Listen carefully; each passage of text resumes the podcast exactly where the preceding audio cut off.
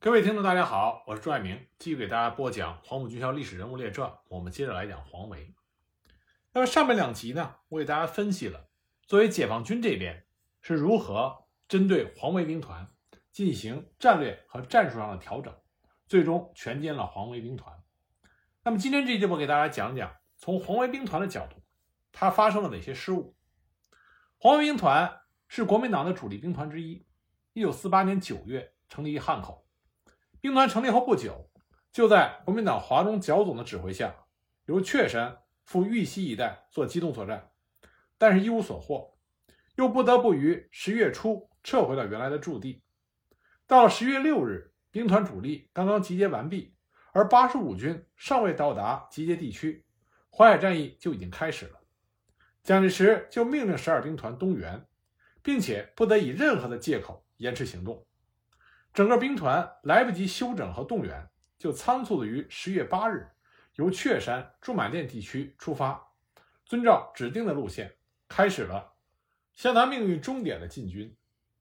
黄维兵团临时奉命驰援徐州，原打算是由正阳、新蔡、阜阳经蒙城、宿县向徐州增援，但是由于沿途遭到中野二纵、六纵以及地方部队的追击、侧击和截击。行动十分缓慢，到了十月十八日才到达了蒙城涡河一线。在强渡涡河的时候，黄维发现当面之敌不仅有原来针织的中野六纵，还有中野的其他部队，而且涡河北岸解放军在修筑工事，堡垒式的坚固掩体星罗棋布，为前所未有，似乎有打硬仗的趋势。十八军军长杨伯涛建议暂留蒙城观察，以免陷入圈套。黄维也有同感，然而蒋介石强令其限期攻占宿县，黄维兵团也只好硬着头皮沿着蒙宿公路推进。由于解放军按照计划北撤，看上去黄维兵团进展顺利。十月二十三日，到达了会河一线的黄维兵团，以其王牌主力十八军为主，分三路向南平敌地区猛烈攻击，当即遭到中野四纵、九纵的坚决阻击。当天晚上，解放军的坚守分队奉命主动撤离了南平集。黄维以为解放军被击溃，就命令十军、十八军过河继续北进。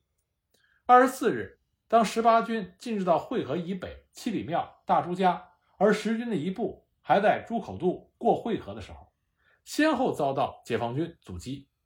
黄维这才发现，他的先头攻击部队已经进入到解放军预设的口袋，侧翼受到威胁。所以在二十四日下午，命令已经过河的第十八军和十军的一部，向着会河南岸撤退，打算向固镇转移。到了下午六时，部队到达双堆集，因为战车和汽车夜间无法行驶，只好就地宿营。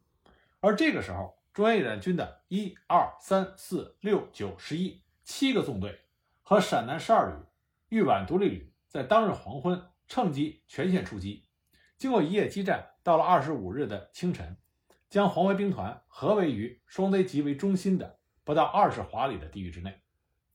黄维兵团的被围，作为国军最高统帅的蒋介石和战场指挥官黄维都有着不可推卸的责任。首先，蒋介石用人失当，并不是说黄维的军事能力不行，而是因为他久立队伍，缺乏对解放军的作战经验，而且他本人对于带好队伍也并没有信心。只打算干六个月过渡一下，就把部队交给副司令胡琏，而他自己去从事政治工作。可是，在东援徐州的时候，胡琏并不在军中。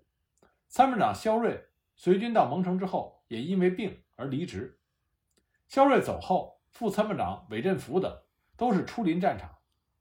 如此关键的大兵团作战，司令部本身就不健全，打起仗来难免会指挥失误。再者呢？黄维本人犹豫不决。十月二十三日，黄维兵团从蒙城推至会河一线，黄维急令第十军、第十八军迅速击破当面之敌，向宿县挺进。经过一日激战，仍然毫无进展。当日夜，解放军主动后撤，那么十军、十八军不知是计，贸然过河继续进攻。结果渡河之后，他们才发现，在通往宿县的道路两侧，解放军构筑了榆林市的大纵深阵地。兵力雄厚，严阵以待，而且据后续部队刚归建制的八十五军报告，蒙城已经被解放军占领。这个时候的黄维兵团已经陷入了包围圈，但解放军对这个兵团的合围之势还没有完全形成。南平及东南的固镇仍然是由李延年兵团据守，两地相距八十余里。如果黄维兵团当时迅速的转移，仍然不失为一个上策。但黄维虽然有转移的计划，却没有转移的决心，迟迟没有下达转移的命令。他又让八十五军和十四军各后退了二十余里。沿着会合布防，以掩护嫡系十八军和十军先脱离战场。这样一来，所有四个军谁的头上都着了火，要拖的走不脱，要走的走不掉，几乎全兵团都与解放军搅在了一起，结果造成整个兵团转移迟滞，贻误了军机。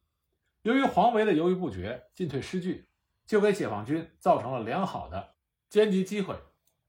那么，国军指挥上的错误完全被解放军所利用。在歼灭黄伯韬兵团、淮海战役第一阶段结束之后，由于黄维兵团来路远、走得急、过河多，受到解放军游击队的袭扰，辎重掉在了后面路上，汽车没油，机械化反而成了拖累。而情报侦察不明，根本不晓得解放军的部队在哪里，也没有坚固的阵地依托，就这样进入到中央野战军预设的口袋之中。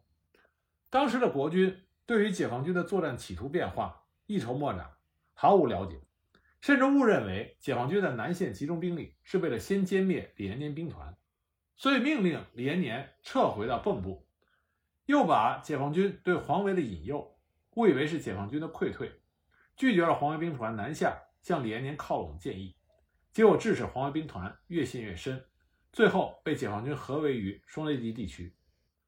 根据我们之前的分析，我们可以看到。解放军曾经想先歼灭李延年兵团，也就是说，国军对解放军作战意图的理解，并不是说不对，而是没有根据现实的情况和变化进行相应的修改。当解放军的战役企图已经根据实际的战况而做出了相应修改之后，国军完全没有跟上，因此使得黄淮兵团就走上了被歼灭的不归路。黄淮兵团被围之初。与集结在双堆集地区的中野部队兵力大约是一比一，在数量上，解放军并未占有绝对优势。从装备上来讲，中野处于绝对的劣势。十月二十六日，蒋介石命令黄维应该不顾一切的以主力向东攻击，击破当面之敌，与李延年兵团会师。二十七日，黄维兵团在空军、炮兵和坦克的支援下，以四个主力师交替掩护，开始突围。但因为中共地下党员廖运周策动了国军先头第八十五军幺幺零师举行了战场起义，就打乱了整个的突围计划。加上部队士气低落，补给中断，在解放军坚决的阻击下，突围始终未能得逞。二十八日，国军参谋总长顾祝同飞临双堆集，要黄维站稳脚跟，就地固守，并把所占领的地区加以扩大，并且许诺。空投粮弹补给，黄维在突围无望之后，在二十八日调整部署，被迫固守待援。黄维兵团被围在了平原村庄，无险可守，四面八方都要应战，防不胜防。外无援军，内缺粮弹，死守待援，实质上就是在等死。到了十二月初，全兵团被歼，起义者已经达到三万余人，机动的突击力量不足七八个团。虽然胡琏从南京返回部队为官兵打气，处在包围圈内的黄维也命令其部队在双雷集的周围搞了旨在破坏解放军进攻的所谓蹂躏战术，但并未能够阻挡住解放军的攻势，包围圈越来越小。从十二月五日起，在东南西三个解放军攻击集团有重点、多方面的连续攻击之下，到十五日的二十四时。被解放军全歼，黄兵团在包围圈内仅仅二十多天就被解放军歼灭。究其失败原因，如果从国军这方面来分析，包括以下三点：第一是蒋介石援救不力，黄维固守的目的是等待援军，可是直到整个兵团被歼，也没有一支援军赶到。十月二十八日，蒋介石曾经电令杜聿明赴南京开会。对解黄维之围，杜聿明在会上一再强调，只有让黄维守着牵制敌人，将徐州的部队撤出，经永城到达蒙城、涡阳、阜阳地区，以淮河为依托，再向敌人攻击，以解黄维之围。杜聿明这个方案的实质是舍卒保车，牺牲黄维兵团，以掩护徐州三个兵团退逃到淮河的南岸。对于杜聿明这种撤而不打、迂回避战的计划，蒋介石虽然觉得不妥，但又无路可走，只好表示同意。杜聿明于是在三十日晚，率领邱清泉、李弥、孙元良等就放弃了徐州，向西撤退，但很快被华野八个纵队将其二十万人合围于陈官庄地区。第二点是黄维守而不顾。黄维被围之初，对解放军的力量估计不足，他的副司令胡琏。也认为刘邓的中原野战军一下子吞不下整个十二兵团。为了固守待援，黄维命令以主力十八军守双堆集的两个制高点平谷堆和坚谷堆做纵深防御，并以此为核心，八十五军向西，十四军向东，十军朝南北方向构成了环形防御体系，并且每天抽调一到三个团，配以战车和炮兵的火力，向解放军阵地突击。但不久，因为援兵迟迟不到，空投粮弹又是杯水车薪，局面无法维持。而中野原来准备趁着黄维兵团撤退混乱的时候迅速插入，以图在运动中歼敌，但是因为受限于兵力和火力，没有能够达到目的。在黄维兵团站稳脚跟、转为固守之后，中野及时改变了战术，采取坚决压缩、逐步进击的战法，攻占一村，巩固一村。构筑纵深坚强的攻防阵地，利用敌军突围或者出击的时候，给予其重大杀伤。在准备工作上，特别强调了进迫作业。黄安兵团曾经用小股兵力向我迫近作业的解放军袭击，但是被预伏的解放军部队截击。红安兵团又采取了对壕作业的办法，就是同样在阵地前修筑交通壕，向解放军的交通壕对进。迎头阻截，以迟滞解放军向阵地接近，但因为士兵饥寒交迫、体力不支，作业进度极为缓慢。伸出的交通壕很近，而且条数过少，往往为解放军多条交通壕所包围。俘虏说，他们最怕的就是解放军的迫近作业，一夜之间战壕就挖到了国军阵地。面对解放军的进攻，形势是很清楚的，国军看得很明白。但是对策拿不出来，黄维兵团固守无方，结果只能是坐以待毙。第三条是突围的时候四散逃命，黄维兵团固守待援在先，突围自救在后。蒋介石原来打算让空军掩护黄维兵团突围，但黄维和空军的联系的结果，则是不能按照计划实施。为不至于束手待毙，黄维和副司令胡琏于十五日决计突围。但采取的方针却是四面开花，全线反扑，寻找了缝隙冲出重围。实际上，这就是一个四散逃命的计划。此前如果能够攥紧一个拳头，拼命死冲，或许能够逃脱一部分兵力。然而这个时候兵无斗志，将有离心，不到规定时间，部分部队就已经提前行动，结果企图暴露，最终导致全军覆没。纵观黄维兵团东援。被围、解围、突围，以致被歼的整个过程，我们可以看到，黄维兵团的失败，既有国民党最高统帅部在军事决策上的失误，也有战场指挥官在军事指挥上的失误。正是由于国军战略的失败多于战术战役指挥中的错误，这才使得解放军及时捕捉到了稍纵即逝的战机，包围歼灭了黄维兵团，完成了淮海战役中承前启后最关键的一仗。那我们接着再来讲一讲，在黄维兵团被歼灭的过程中，非常关键的一件事情，这就是中共地下党员廖运周率部起义的这件事情。黄维在他的后半生最不愿见到的两个人，一个是郭汝瑰，一个是廖运周。黄维一直认为这两个人背叛了国军，也背叛了战场上的那些军事将领。但黄维和廖运周的关系实际上建立的非常早。他们两个的交往是从一九三八年的武汉战役开始的。当时武汉会战正在激烈进行，侵华日军松浦师团被国军重重包围。处在包围圈之外的日军一部受命向东进攻，救援松浦师团。当这股日军援兵直扑德安的时候，国军第九战区司令薛岳为了保证会战的战果，全歼日军师团，除了命令五个师南下堵口子之外，还命令防御面过大的守军适当的收缩集中。当时廖允州是国军六五六团的团长，他的六五六团在这样的背景下，随着大部队转移阵地，赶到了战场前沿。廖允州的六五六团刚在刺巴山胜利的袭击了日军的辎重队，缴获了大批的辎重和其他的战利品。听说黄维的十八军就住在附近，廖运周就携带了不少的战利品作为礼物去拜访了黄维。黄维这个人和陈诚一样。对派系关系非常重视。廖运周虽然与他素不相识，但是廖运周是黄埔五期的，也属于黄埔系，因此黄维愿意接见。见面之后，两个人越聊越投缘。首先，廖运周的哥哥廖运泽是黄埔一期生，是黄维的同学。其次，廖运周的确是一员猛将，来前刚刚袭击了日军的辎重队，黄维对他起了惺惺相惜的感情。而廖运周这次前去见黄维，也是怀有一定目的的。当时国民党军中像十八军这样有建制炮兵的部队不多，因此他希望向黄维借几门火炮打击日军。在得知了廖运周的来意之后，黄维故意测试了一番廖运周的炮兵科的技术知识，结果十分满意，因为廖运周在黄埔学的就是炮科，所以黄维呢就仗义解囊，借了八门炮给廖运周。廖运周由于拜见了黄维，耽误了行军时间。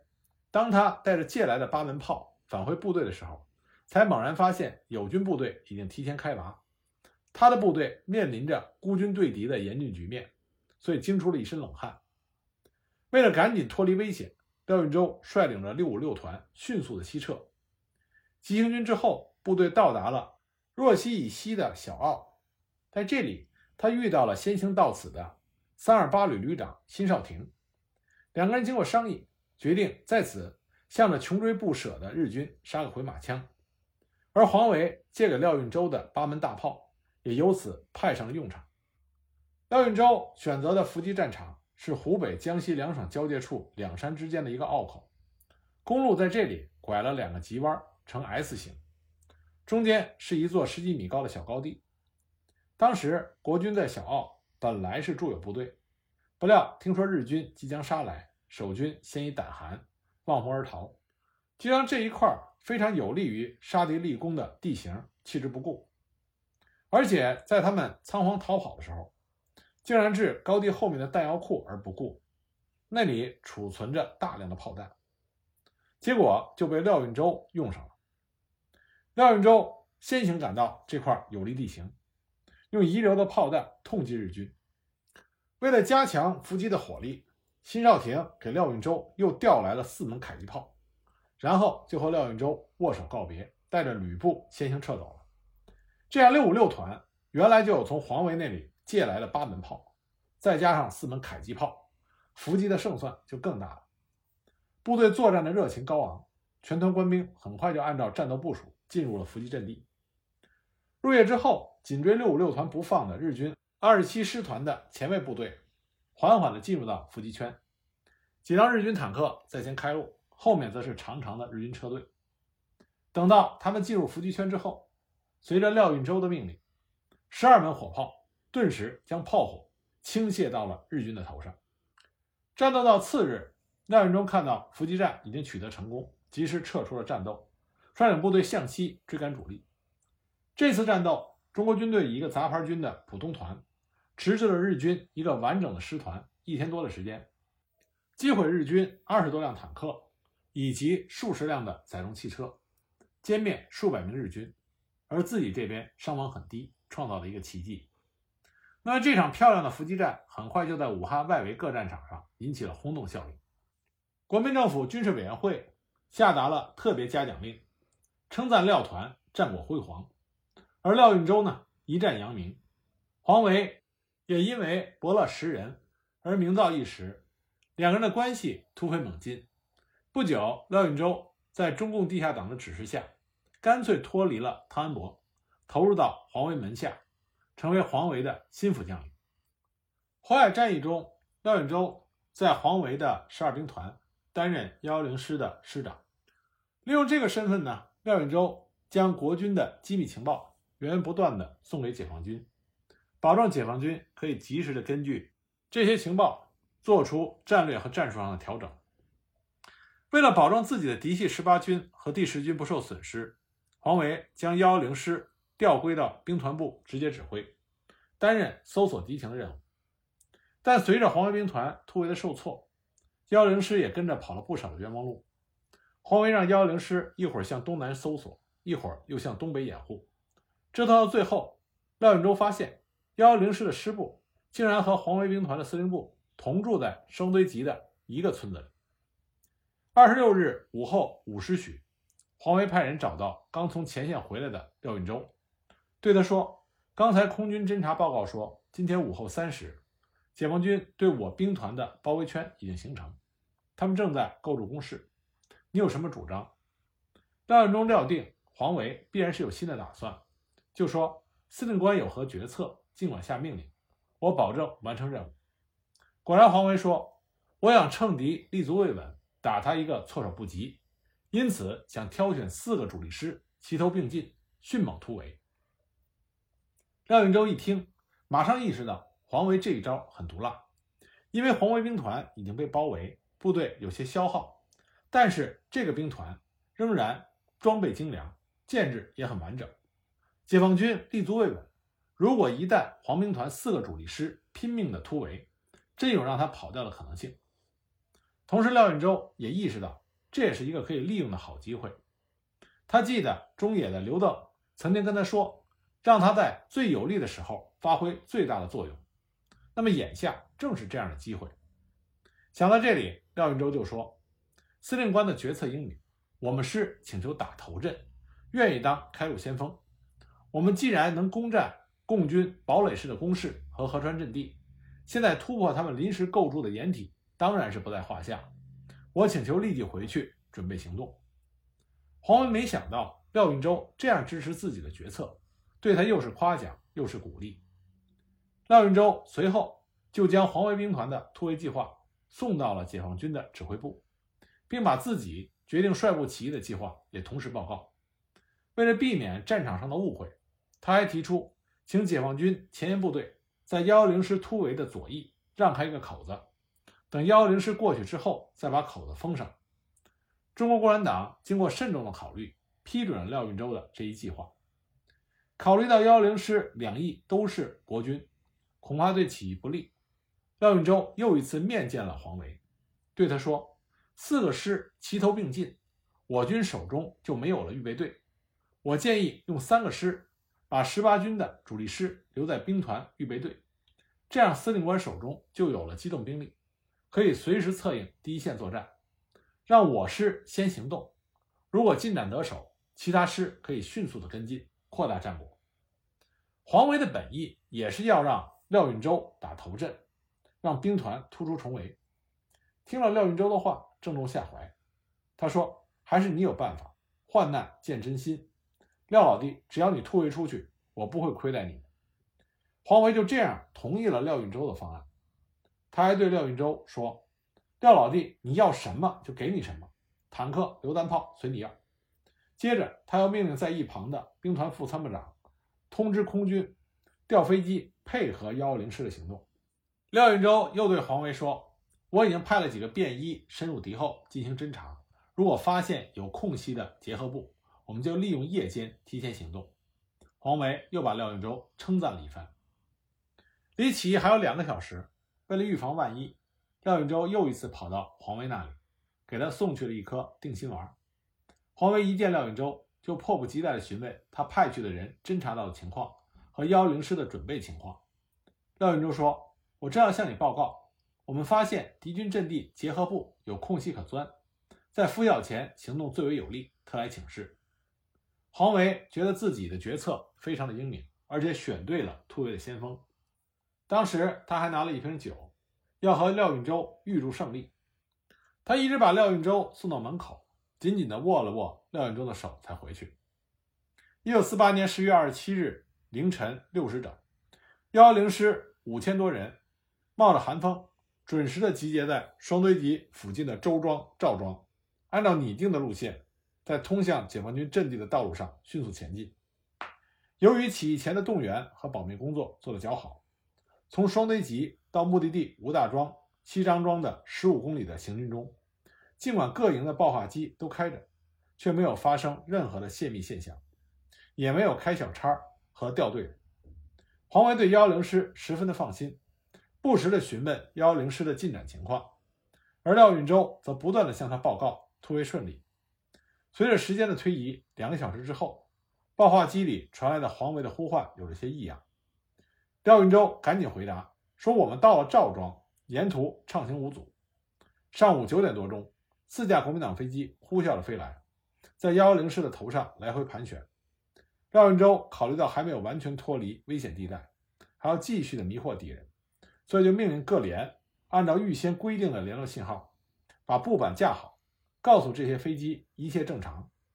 几架飞机发现信号之后，俯冲下来几次就飞走了。幺幺零师有惊无险，而黄维也彻底打消了疑虑。就这样，起义部队胳膊上扎着白布，由解放军派来的联络员带领。在解放军密集的枪炮声的掩护下，迅速地通过了包围圈，到达了集结区。幺幺零师的起义取得了圆满的成功。那么这次起义也成为了黄维兵团被歼灭的转折点。